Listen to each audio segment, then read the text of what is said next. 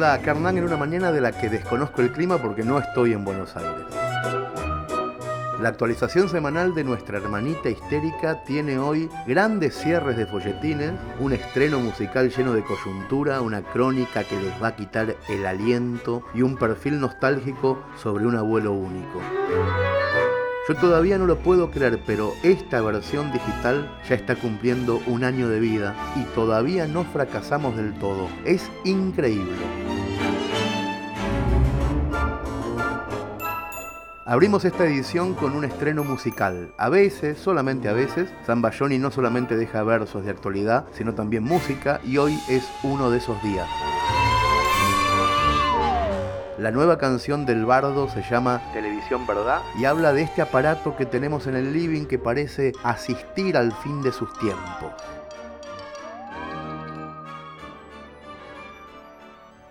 Televisión, televisión, televisión verdad.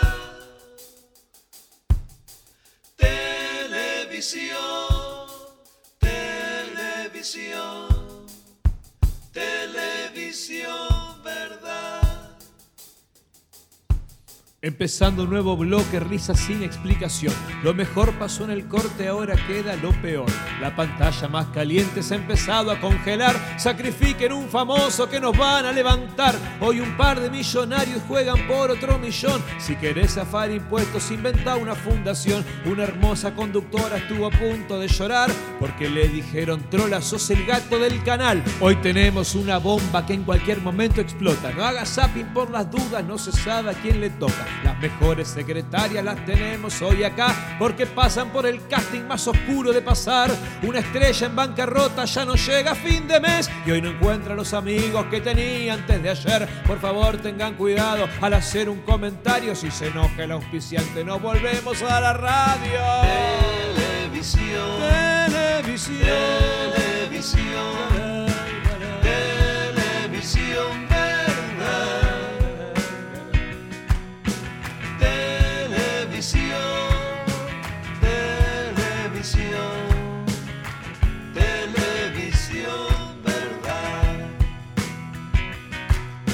Esta noche prometieron una investigación. Viene floja de papeles, pero fuerte de intención. Se empeñaba un novilero en hacerlo contestar a uno que perdió a su hijo y no puede ya ni hablar. Un artero periodista sobreactúa en su cliché. Pareciera que se excita con pobreza en HD. Un pastor hace milagros a un horario singular. Si en verdad fueran milagros, estaría en prime time. La farándula nerviosa pide un bozal legal. A la perra más rabiosa que no para de ladrar. Agradezco los zapatos, el vestido y la bijú. Y a mi novio que este canje lo incluía en el menú. Se pelean dos figuras por un mismo camarín. Ya con eso se aseguran la mitad del maletín. Otra vez la tira diaria ha cambiado el argumento. Ya no sumen personajes que los sigo de cemento. Televisión, Televisión. televisión, Temperatura en otros estudios. televisión. 64 grados, 3 décimas. Televisión, La humedad es del televisión, 75 mil por ciento. televisión, verdad. Grita por la cucaracha enardecido el productor, porque ya no está midiendo el mamarracho que llevó. Hay revuelo en los pasillos porque alguien se olvidó un micrófono prendido y salió lo que salió. Ciclotímico se muestra nuestro gran preguntador, con algunos incisivo y con otro paz y amor. Los reidores se pintaron, no hay cartel aplaudidor, pero el tiempo es muy tirano cuando haces. Televisión, Televisión. televisión,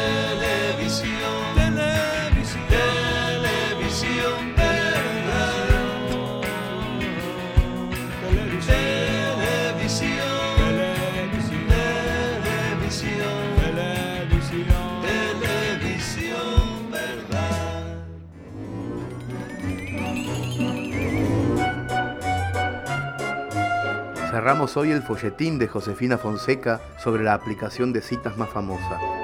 La crónica se llama Tinder y la revelación final y en esta entrega parece que Josefina perdió la pulseada contra la aplicación.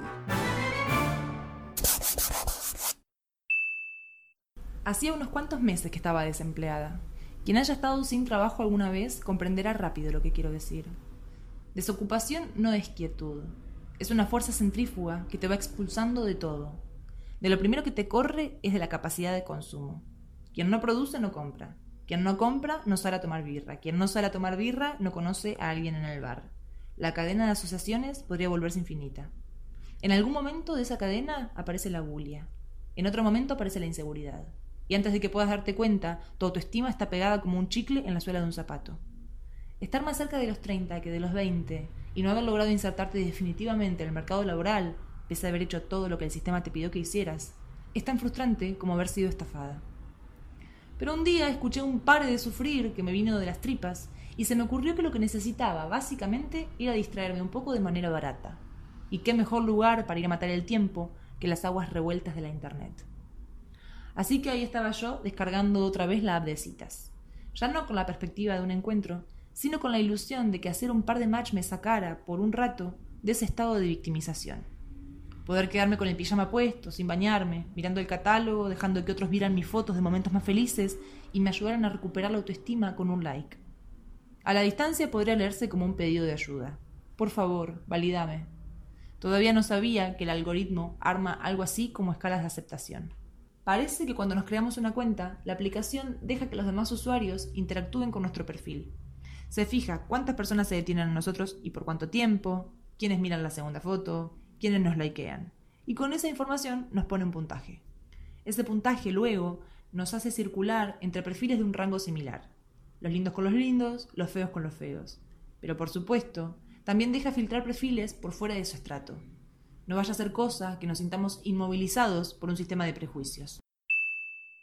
Mi primer perfil había tenido tres o cuatro fotos en las que primaba una paleta de tonos rojizos. En una caminaba de espaldas en un túnel empapelado con flyers rojos, en otra sonreía sobre una pared de ladrillo a la vista y macetas con pensamientos colorados, y así. Puede ser que la elección de fotos en blanco y negro para el segundo intento haya estado directamente relacionada con mi humor de aquellos días. Y puede ser también que el hecho de hacer perfiles cromáticos hable más de mí misma que las propias fotos. Los perfiles que antes me habían resultado interesantes ya no estaban. Muy cada tanto, Tinder me mostraba chicos que parecían modelos de ropa interior. Trabados, blancos, rosaditos, afeitados. Todo lo que había evitado en mi última experiencia. Y como esta incursión era nueva y ni siquiera pensaba salir de casa, empecé a tirar likes. Si hubiera tenido un pito, lo que estaba haciendo se parecía a medirlo. Ya tenía el dedo casi acalambrado de pasar perfiles y de pronto, ¡pum! El encanto de la androginia entrando en los ojos como una flecha. Era precioso, tan precioso que parecía increíble que no fuera gay. Entré a chusmearle el perfil y no tuve tiempo de darle like porque leí en su descripción la siguiente leyenda. No estoy mucho por acá, búscame en Instagram. Y dejaba anotada la cuenta. Me llamó la atención que teniendo el perfil en modo privado tuviera más de 10.000 seguidores. También me llamó la atención que según su intro fuera estilista y no peluquero. En fin, tiré seguir y el cartelito se puso en pendiente. De toque me llegó un mensaje directo por Instagram. Era él. ¿Quién sos? preguntaba. Toda simpática, le expliqué que lo había visto en Tinder y que como él había dejado su cuenta de Instagram, lo había buscado por ahí. Y cerré el mensaje con un emoji de un monito tapándose la cara. A veces no termino de entender si soy muy inocente o medio tarada. Sin responder ni aceptarme para que lo siguiera, pidió seguirme. ¿Me habré puesto contenta de que semejante belleza me quisiera tener en Instagram? Un minuto después respondió. Pero no somos match, dijo. Así, cortito y al pie. Y no me aceptó la solicitud para seguirlo. Es decir, que revisó lo que yo era y lo encontró poquito como para dejarme acceder a mirar lo que era él. Se había vuelto a Tinder para levantar mi autoestima, lo que la app me notificaba era que el target no me daba. Así como en la vida yo pertenecía a una clase media desempleada, en el sistema de estratos de la app era parte de la clase que mira la belleza hegemónica como se miran los bombones de una vidriera, desde la vereda. Y a veces ni eso, baja. No tengo registro previo de que alguien me haya hecho sentir con un solo movimiento tan soletito de cordero como me hizo sentir el estilista. Ven lo que hice, ¿no? De pronto me ofendía, no, me humillaba el hecho de no hacer match con un pibe de cuyo perfil ultraperfecto probablemente me hubiera burlado poco tiempo atrás. Las consecuencias de tener una lengua venenosa. Sin embargo, lo peor vino después, cuando me pregunté, con honesta inquietud, si mi interés por él no había estado hecho acaso de la misma materia de la que estaba hecho su desinterés por mí. Y la respuesta duplicó el problema. No solo había entrado en el juego que desde el principio intentaba evitar, sino que se había vuelto evidente que en ese juego yo salía perdiendo. Porque si Tinder finalmente exponía que yo era tan superficial como la gente a la que juzgaba, me anoticiaba también de algo peor. Yo era, sobre todo, más fea de lo que creía, y cuanto más mediocres se revelaban mis posibilidades, más asquerosamente hegemónicas parecían mis pretensiones. Tinder fue como una alarma, y yo como un conejito rengo frente a una zanahoria que se escapa. Hasta aquí mis experiencias en Tinder.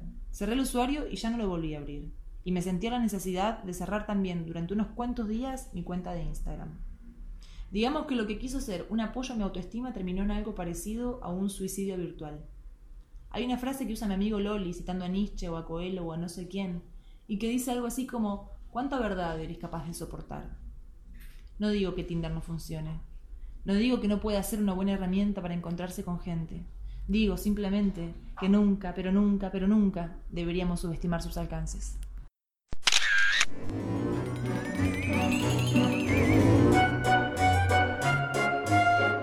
Atención a esta trama. Karen Bonta está sola en su casa a punto de practicarse un aborto. Preparó el escenario minuciosamente para que todo salga bien, pero algo que nunca previó está a punto de pasar. La larga noche de Karen Bonta es un nuevo e impresionante relato de Sofía Badía.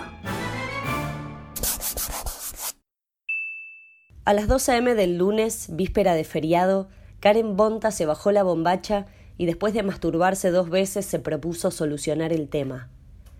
Esa noche había llegado a su casa decidida a hacerlo. Entró, dejó la cartera y las zapatillas tiradas en el living, fue hasta su cuarto, se salió de adentro del jean y se quedó en tetas, medias y bombacha. Tiró a la basura las cosas podridas de la heladera y dudó si pedir más ibuprofeno por globo, lo único con lo que sintió que se había quedado corta en la pasada a la farmacia a la salida del trabajo. Antes de eso, había salido a tomar unas birras con otros productores del equipo, su jefe y Rafael, el team leader que muchas veces la gente confundía con su jefe porque siempre usaba traje. Rafa le había ofrecido llevarla hasta su casa que según él le quedaba de toque, aunque ella viviera en Villarreal y él en Núñez. Karen no tenía ganas de soportar media hora más de charla con nadie, mucho menos con alguien de la oficina pero menos ganas tenía de pagar un taxi o de sacar una ecobici a las doce de la noche como solía volverse.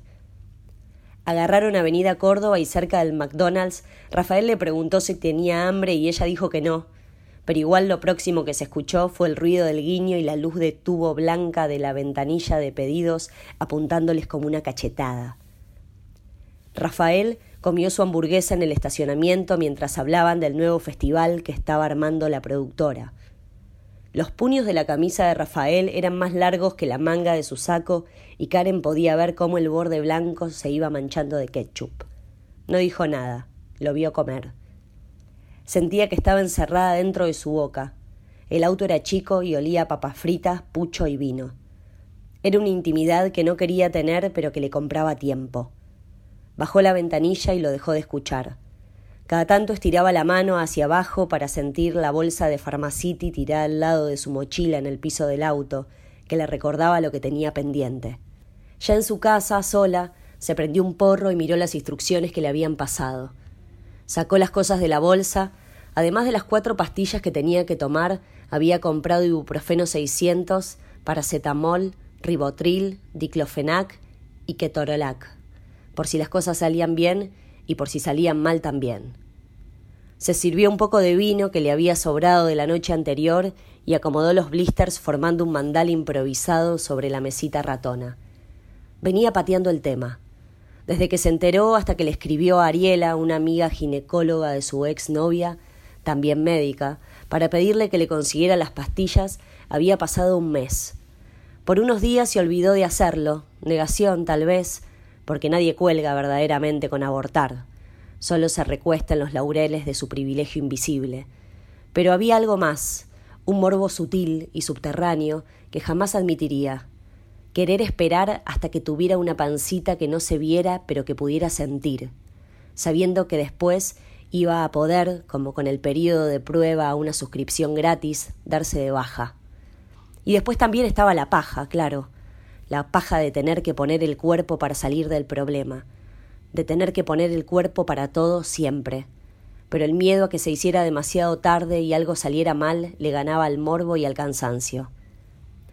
Después vino el miedo extendido, abortar a medias, no darse cuenta y que se geste solo mitad, que después la obligaran a tenerlo, que la llevasen a cesárea en un estado de inconsciencia y al nacer, y que el feto engendro deforme fuese celebrado doblemente milagroso, por ser medio bebé y aún así estar vivo. A la gente le encanta sacar del horror una historia de esperanza, pero detrás de cada milagro hay un sometimiento con el que nadie quiere ser iluminado. Se empezó a tocar por abajo de la bombacha para distraerse. Le dieron ganas de cagar, pero sintió que no era buen momento y siguió. Para Karen, hacerse la paja seguía una lógica similar a tirarse un pedo. Siempre arrancaba con una principal y larga y después venían dos pajas más, espaciadas y más chicas, sin tanta intensidad, para asegurarse de que no le quedara nada guardado. Cuando terminó, respiró hondo y agarró impulso. Se bajó la bombacha, subió una pierna a la silla y se metió las primeras dos pastillas adentro de la concha. Se limpió el dedo con la pierna, bajó la pata y a los diez minutos hizo lo mismo con las otras dos pastillas. Tiró perfume de lavanda de Just por todos lados y se sirvió un poco de vino para mantener la calma. Se acostó en el sillón a esperar para que no se le cayeran las pastillas. Empezó a llorar, de a poco, al principio intercalado, llanto sorbo, llanto sorbo, dejando salir las lágrimas tranquilas, pero sin dejar que tomaran control de la garganta. Pero después fue tan fuerte que apenas podía cerrar la boca para respirar. Se miró el pecho, los mocos y la saliva le chorreaban por el cuello y le corrían por las tetas hasta los pezones, que se le pusieron duros con el frío. Aunque había leído bastante sobre el tema y hasta escuchado experiencias de conocidas, no sabía si así era exactamente cómo tenía que hacer las cosas. El cuidado de la concha es como la jardinería de balcón. Se puede recibir asesoramiento, pero en última instancia la manipulación es de cada una. Mientras se secaba las lágrimas con la mano, se empezó a reír desesperada de nervios, con la cara toda fruncida de ejecutar los mecanismos del llanto y carcajada al mismo tiempo. Se quedó sin aire y se abalanzó a una revista de la biblioteca para pantallarse. Los ovarios se le empezaron a retorcer, como si le hubiesen llenado de piedras y la estuvieran agitando. En cuclillas se miró la bombacha, ya había empezado a perder sangre. Por reflejo volvió a mirar el sillón, también lo había manchado. Se fue para el baño, tiró la tanga en el piso y se sentó en el inodoro. Hizo un poco de pis y por la grieta entre sus muslos vio cómo se sumergían en la pileta amarillenta dos coágulos, primero uno, después el otro, gigantes, rugosos, pero también gelatinosos y brillantes como dos huevos de campo crudos. En ese instante sintió un alivio enorme exacto después de cagar, pero como si además la hubieran rajuñado por dentro dormida.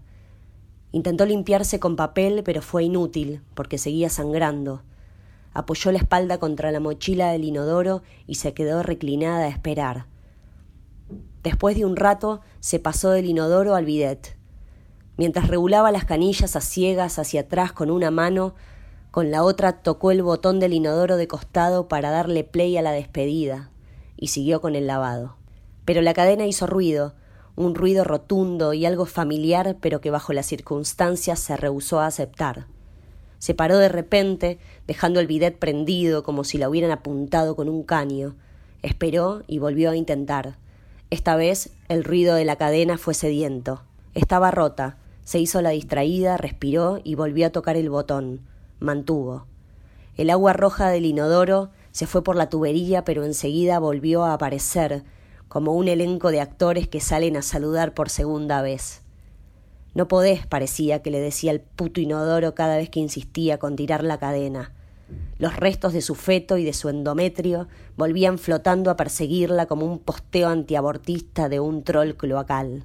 Ya estaba casi abrazada la mochila del inodoro de la fuerza que hacía para mantener el botón apretado sin patinarse. Cada vez que lo intentaba, el inodoro chupaba y contrarrestaba, escupiendo pedazos de hilos y manchones rojos, bordó y negros, todos mezclados, como un Jackson Pollock dibujado con la concha. Le corrían hasta los tobillos las gotas de sangre y agua que le caían por las piernas mojadas. No sabía qué hacer. Pensó en llamar al plomero, pero ¿cómo le explicaba? ¿Cómo negociar un precio razonable en el medio de un aborto? Vivir sola y tener un buen verdulero y un plomero de confianza es casi tan fundacional como haber tenido un padre que te quiso de chica. Con las pocas fuerzas que le quedaban fue corriendo hasta la cocina, dejando las huellas de sus pies mojados por todo el pasillo.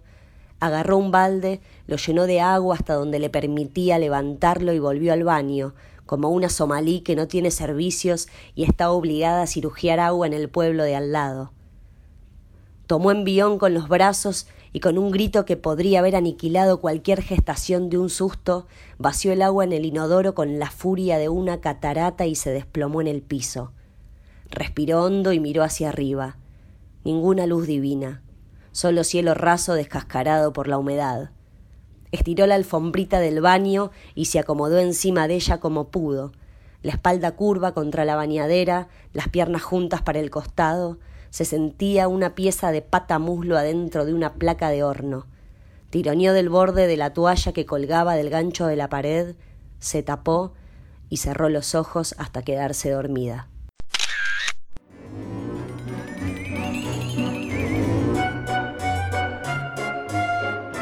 José Playo rescata la figura de su abuelo materno en una crónica hermosa que se llama La música del azar y otras milongas. El abuelo Emilio es un bon vivant perecedero que en los años 70 supo ganar el PRODE con una técnica muy particular. Escuchen. En el año 1978, mi abuelo se ganó el PRODE. Le acertó a todos los resultados que había que poner en el cartón con la definición de los partidos de fútbol. Por esos años, Emilio trabajaba en un bar y revoleó la bandeja y la rejilla a la mierda cuando se anotició de que podía empezar a paladear su repentina vida de nuevo rico. Era mucha guita. Calculo que el suyo fue un récord. Antes de que hubiera pasado un año, tuvo que volver a su antiguo trabajo, ya que la fortuna entera se le había traspapelado en el casino. En mi familia, la ludopatía no es una cuestión que se tome a la ligera, y el recuerdo del prode desvanecido entre ruletas, dados y naipes pesa tanto que nunca es tema de sobremesas. Mencionarlo hace que broten labios fruncidos y que mi vieja se lamente por la falta de criterio para administrar el premio. Ese dinero bien invertido alcanzaba para varias generaciones, dice siempre, poniendo la cabeza entre las manos. Mi abuelo se murió en 1995. Muy pocas veces conversamos de lo que sintió cuando descubrió que la suerte le había sonreído de esa manera. No le gustaba hablar de eso y cuando alguien lo traía a cuento, el recuerdo de esos meses como millonario le hacía cambiar el gesto por una mueca indefinida que yo no sabía si atribuirle a la nostalgia o al arrepentimiento. De toda la experiencia nos quedó un álbum con recortes de prensa de la época. Emilio fue tapa de todos los diarios. En la foto se lo ve sentado en la mesa del living de su casa, rodeado de sus hijas, cuñadas y primos, con mi hermano que era un bebé en brazos. En cada toma salgo yo a su lado, firme como un soldado, con un flequidazo a lo Carlitos Balá, mirando cámara, sonriendo sin dientes. La economía de nuestro país por esos años hizo que los billetes perdieran valor a una velocidad pasmosa, y a eso hay que sumarle el despilfarro generado por el aturdimiento. Viajes al casino de Chile en avión, taxis con chofer esperando en la puerta, enumera mi madre cuando se toca el tema. De pedo que alcanzaron a comprar el departamento que alquilaban y a cambiar los muebles, que si no... A mí también me contagia un poco de angustia pensarlo así, pero por otra parte me imagino al viejo hecho un Ricardo Ford, de punta en blanco, tirando propina a diestra y siniestra, secundado por mi abuela con flamante tapado de piel, ambos llenos de aros y relojes, perfumado como un telo y pidiendo whisky con cola en la barra. No juzgo a mi abuelo. Me consuela pensar que, aunque breve, debe haber sido glorioso ese ascenso meteórico a la estratosfera de los pudientes, esa repentina cabeceada a las nubes que lo cegó con una perspectiva de nueva vida repleta de lujos y placeres. Él venía de un hogar humilde en el campo, criado junto a doce hermanos. Alto como un poste de luz, lo que más llamaba la atención eran sus manos, enormes y nudosas. Cuando era pendejo solía agarrarle los dedos para preguntarle por qué los tenía torcidos, y él me decía que por trabajar tanto en el campo. El monte le destroza el cuerpo a la gente, le revienta la cintura, le deforma la piel, los huesos, decía, sin empatizar con el recuerdo. Cuando se mudó a la ciudad, calculo, debe haber sentido que las cosas iban a mejorar, aunque pronto descubrió que la ciudad también se las ingenia para hacer meda en la anatomía. Jamás vi unas piernas con tantas varices en forma de arañitas. Con mis primos pensábamos que se dibujaba las gambas con virome.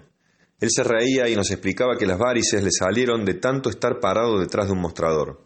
Caminas un poco para llevarle un café con leche a alguien en una mesa, explicaba, sobándose los tobillos, pero el resto del tiempo te la pasas parado, no hay pierna que aguante. Calculo que entre la dureza del campo y la ferocidad de la ciudad, ganarse el prode fue un buen recreo, y cada quien es dueño de hacer con su prode un florero. Después del premio y de sus trabajos de mostrador, mi abuelo hizo borrón y cuenta nueva y se desdobló en dos personas, una de ellas un bailarín consumado. Primero agarró otro laburo que lo hacía viajar todo el día en colectivo. Iba y venía por toda la ciudad llevando una carterita con papeles, un almanaque, los lentes para ver de cerca, los cigarros y una provisión de palillos que masticaba cuando nadie lo veía. Su facilidad para la conversación con los extraños, viejos resabios de atender tanto tiempo un bar, lo convertían en un tipo jovial y de buen humor ante los desconocidos, siempre que mi abuela no estuviera cerca y cuando por fin se separó empezó a cultivar su pasión por la danza. Ahora que lo pienso, mi abuelo era un montón de personas en una sola y solo tuve oportunidad de conocer algunas pocas de sus facetas, de las cuales mi favorita era la del bailarín. Así fue que, de la noche a la mañana, aquel melómano discreto que andaba con una radio pegada en la oreja mientras limpiaba y baldeaba, de pronto pasó a ser un astro de las pistas. Su vocación oculta estalló en la soltería. Inmediatamente después de su separación hizo un cambio drástico y se convirtió en un cliché clásico del arrabal, mudándose a una pensión y frecuentando con puntualidad religiosa las milongas a la noche. Foxtrot, paso doble, dos por cuatro. Cuando lo escuchaba hablar el tango, el brillo confuso que a veces le teñía la mirada de pronto se esfumaba para darle paso a un color que para mí se convirtió en la definición perfecta de lo que llamamos felicidad. De sus años en el mostrador solo tengo referencias por terceros, y de su vida en familia me queda un sabor agridulce, la inquietante sensación de que, por cumplir los mandatos, una persona puede postergarse hasta que ya no hay tiempo de disfrutar la vida. El último tiempo antes de su partida es una mezcla de visitas esporádicas a las pensiones donde se iba mudando, lugares a los que iba a visitarlo medio escondidas.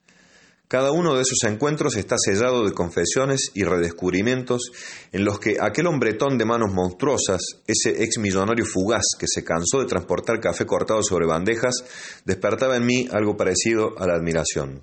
Su repentina felicidad me parecía revolucionaria, inspiradora. Ahora laburo igual que antes, pero a la noche, decía mientras abría el placar y señalaba sus trajes comprados con la plata del Prode, a la noche me desquito en la pista. A veces los ejemplos a seguir están tan cerca que ni los vemos. Lo sé ahora que puedo cerrar los ojos y paladear su dicha a destiempo, una alegría juvenil hecha de acordes de bandoneón y versos cargados de confesiones malevas que entonces, porque era chico, me sonaban aburridas.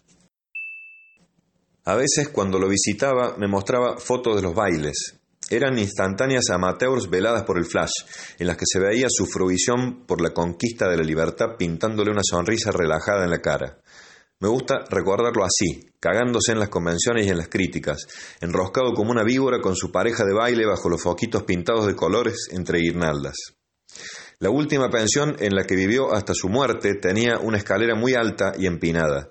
Su pieza quedaba arriba, a unos metros del cielo. Me gusta acá porque nadie me viene a joder, me dijo.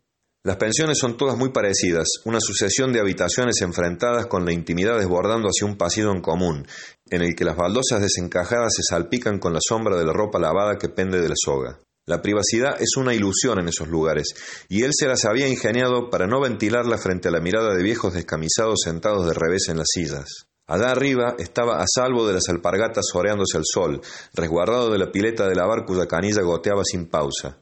Su habitación no me gustaba, pero entendía lo que significaba simbólicamente esas cuatro paredes en las que la radio se saturaba con emisiones de programas de tango y partidos de independiente a los pedos. Esa será siempre la cortina musical de nuestros encuentros furtivos. ¿Cómo hiciste para acertar todos los partidos del PRODE? le pregunté una de las últimas veces que charlamos. Muy fácil, dijo, mientras le daba lustre a sus zapatos. Hice todo al revés. ¿Cómo es eso? Anoté todos los resultados que pensé que iban a salir y los jugué a todos despejados, exactamente de la forma contraria, me dijo con una sonrisa. Parece una apelación a la música del azar, pero ahora sé que algunas metáforas son más fuertes que cualquier estrategia repetida.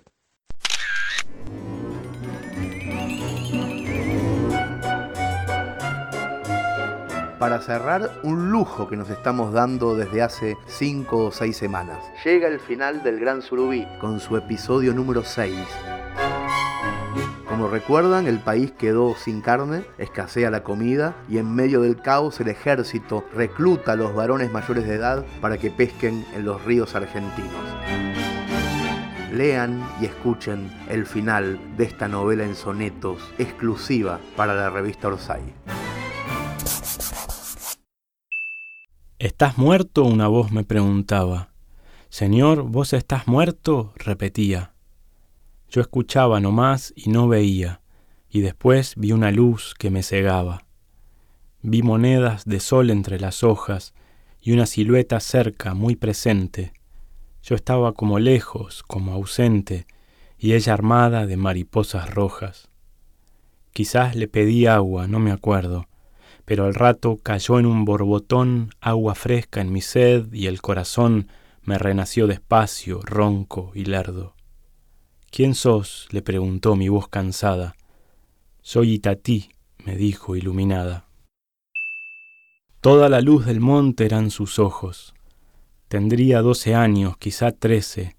Era capaz de hacer que el diablo rece. Me sacó las espinas, los abrojos me trajo tortas fritas muy sabrosas, me preguntó por qué yo estaba triste. No le digas a nadie que me viste. ¿Por qué te siguen tantas mariposas? La niña se reía y la mañana temblaba entre las ramas de alegría. ¿Por qué tenés un parche? me decía. Es una herida vieja que no sana. Pareces un pirata y un mendigo. ¿Un día te querés casar conmigo?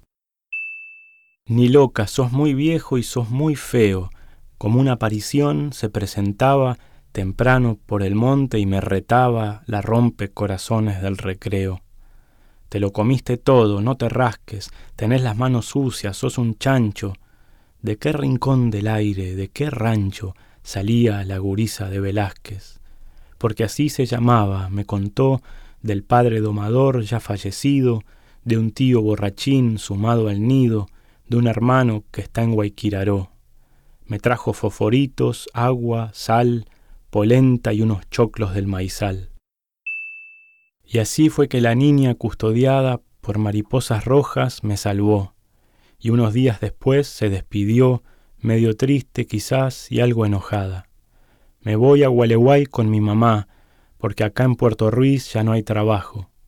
Aleteó las pestañas para abajo, se espantó como un pájaro biguá. Perdiéndose en los árboles gritaba, Adiós pirata feo, y yo decía, Adiós gurisa hermosa, y me moría, y el monte una vez más se silenciaba. Quise transparentarme y olvidar, y solamente pude caminar. Traté de no pasar entre las casas, fui buscando el camino y lo encontré. Un ripio polvoriento me mandé y llegué a una rotonda y unas plazas. Rumbié hacia Gualeguay que en el cartel figuraba a distancia caminable. Pasé frente a una whiskería bailable, frente a una gomería y un hotel. Y por ahí se me dio por fantasear con una vida nueva en esa zona.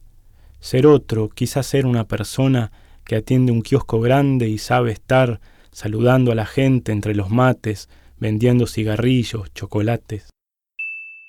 Así me entusiasmé con cada paso, imaginando allí mi vida nueva, conseguir un lugar que no se llueva, que me ampare del frío y el solazo. Le puse mi esperanza al dedo gordo, me levantó un pelado en camioneta, mi sueño quedó echado en la cuneta, me preguntaba cosas, me hice el sordo. Era un gendarme viejo de civil, me bajé lo más rápido que pude, pero el sol se tapó con una nube. Llegaron los gendarmes con fusil, ¿A dónde va? ¿Quién es? Quédese quieto. Conteste la pregunta, más respeto.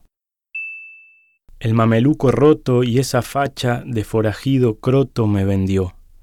Puta que lo recontra mil parió. Enmudecí con la cabeza gacha. Mejor no contestarles ni mirarlos, mejor no decir nada, más sencillo. Me hallaron los anzuelos y el cuchillo, me llevaron ante el capanga Carlos.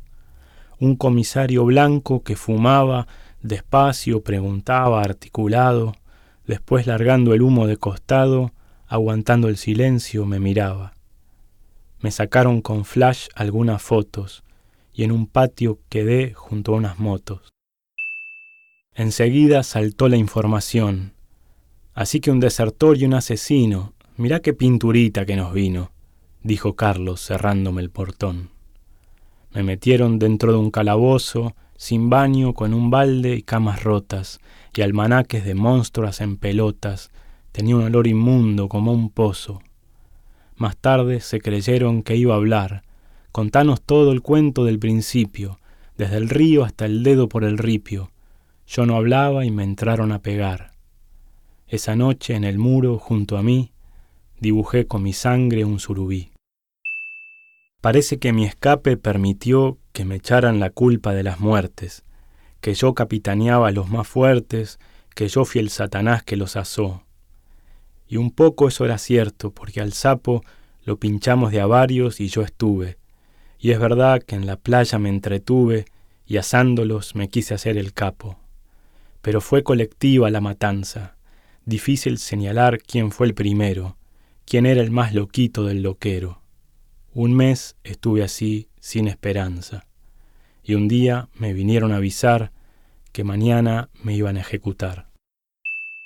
Así que no dormí porque en secreto se mezclaron el miedo y la alegría de fugarme del mundo con el día, vinieron de uniforme muy coqueto dos tipitos de azul que me llevaron más allá de los muelles hasta un bajo, donde uno largó un escupitajo y dijo acá está bien, y allí me ataron a un árbol por la espalda y me apuntó uno solo y el otro dijo dale, el corazón por poco se me sale, la patada del fuego me dobló.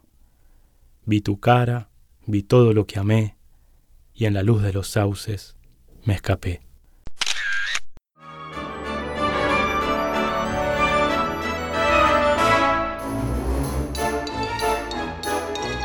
Cerramos por hoy la persiana digital, amigos, amigas, recordándoles que siguen a la venta en la tienda Orsay los últimos ejemplares de la revista en papel número 5 y el pack completo con todas las revistas de la segunda temporada para coleccionistas ansiosos.